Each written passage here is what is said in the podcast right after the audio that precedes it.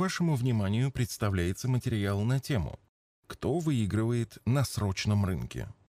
В этом материале мы хотим оценить роль срочного рынка как элемента финансовой системы, разобраться, откуда там берутся деньги, кто их выигрывает, а кто проигрывает. Так получилось, что свой путь в мире инвестиций в 1995 году мы начали именно со срочного рынка, задолго до основания управляющей компании «Арсагера». Несколько лет мы упорно занимались изучением различных стратегий работы с деривативами. Мы опробовали все инструменты того времени, контракты на доллар, ставку по ГКО ОФЗ, индекс РТС. Тогда еще не было электронных торгов, а трейдеры в биржевой яме поднимали карточки. Это совершенно разные ощущения.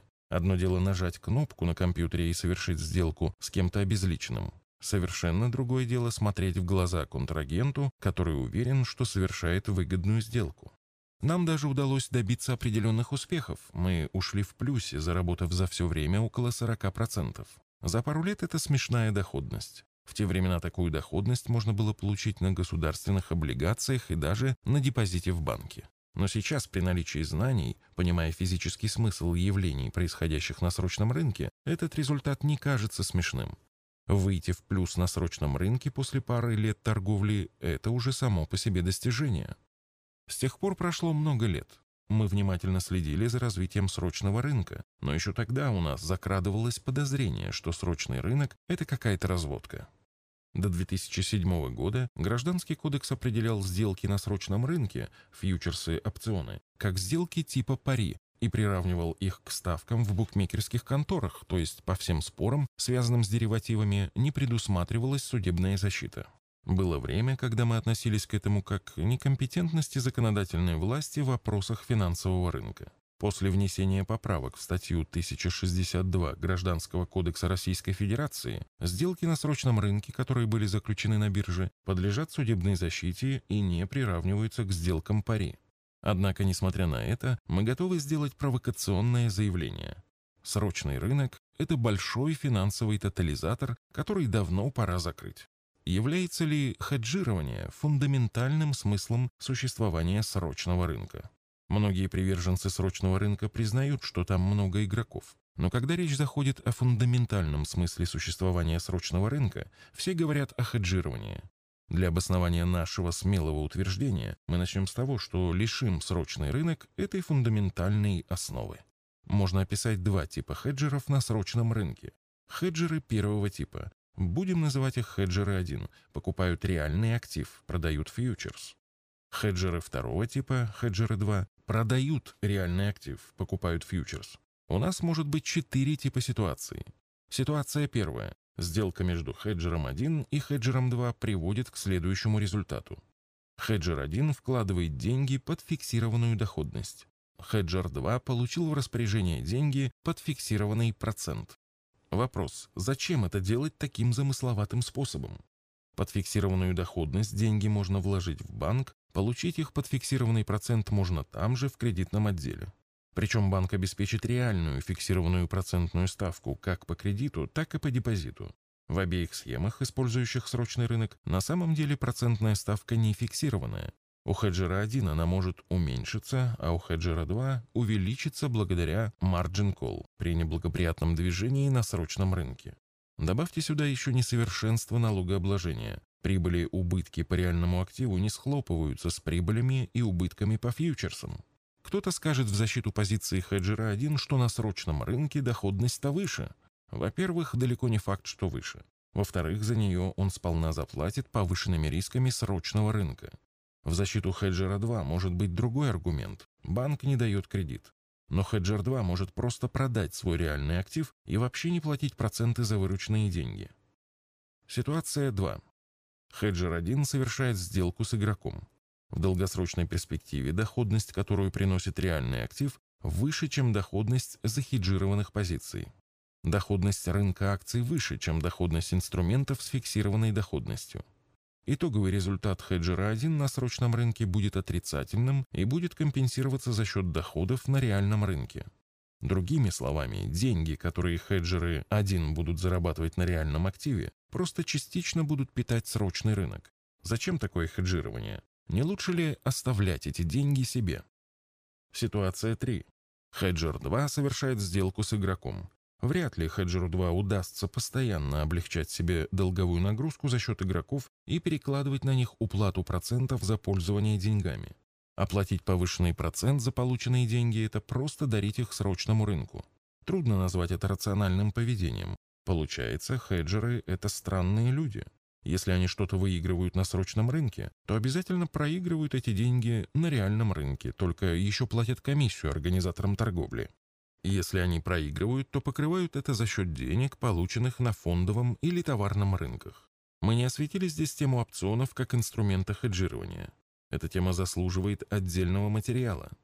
Можно утверждать, что хеджирование – это неэффективный способ страхования рисков.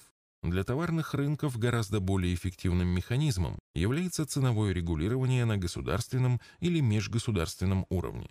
Например, ОПЕК для рынка нефти или госзакупки для рынка зерна. В крайнем случае подойдет механизм классического страхования, основанного на законе больших чисел. Практическим подтверждением этого вывода является очень маленький процент сделок с деривативами на реальные активы, товары акции в общем объеме открытых позиций на срочном рынке. Для фондового рынка, где есть акции облигации, хеджирование – это нелепость. Если ты покупаешь акции, зачем ограничивать их доходность хеджированием? Если нужно снизить риски портфеля, можно просто добавить в него облигации. И вот, наконец, мы добрались до сути срочного рынка. Ситуация 4. Игроки совершают сделки с игроками. Это как раз то, ради чего существует срочный рынок. Люди спорят между собой по поводу цен разных активов, проигрывая деньги, заработанные своим трудом, полученные в наследство или вырученные от продажи реальных активов, например, квартиры. Возможно, таким способом они удовлетворяют свою потребность играть. Получается, единственная полезная функция срочного рынка – удовлетворять игровую потребность людей. Тогда вполне логично приравнять срочный рынок к казино, букмекерским конторам и тотализаторам.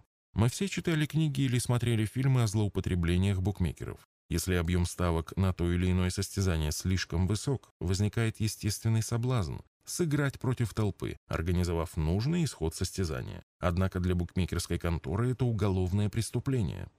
Что-то похожее может быть на срочном рынке. Объем любого реального рынка ограничен.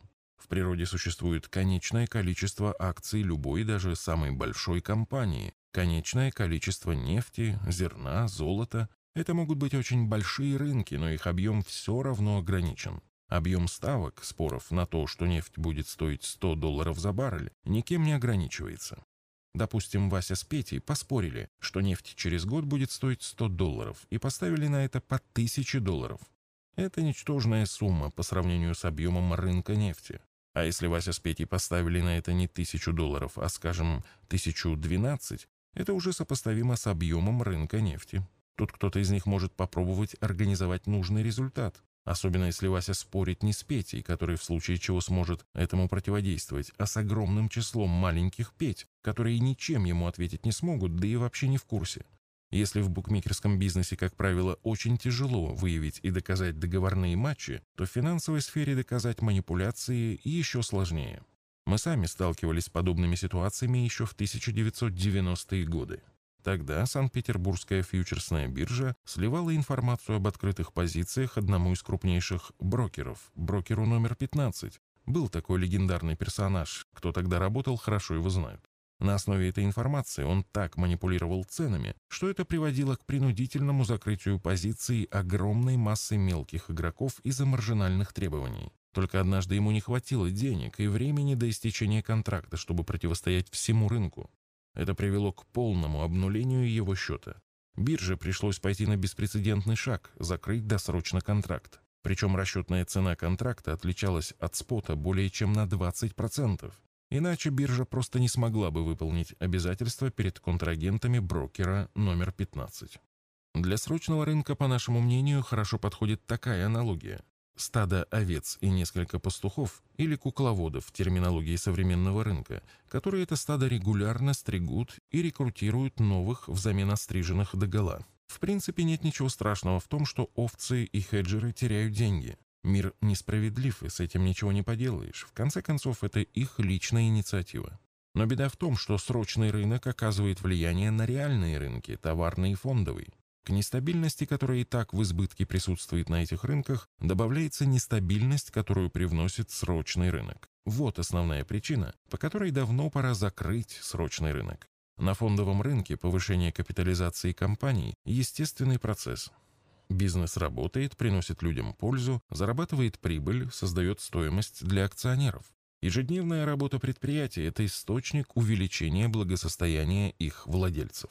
На срочном рынке нет реального актива, который системно работает на увеличение благосостояния держателей контрактов.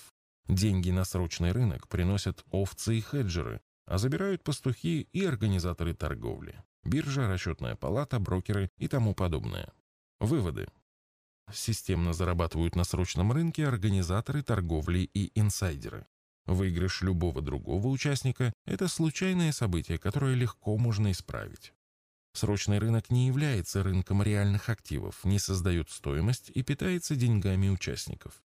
Срочный рынок усиливает волатильность реальных рынков и несет угрозу стабильности финансовой системы.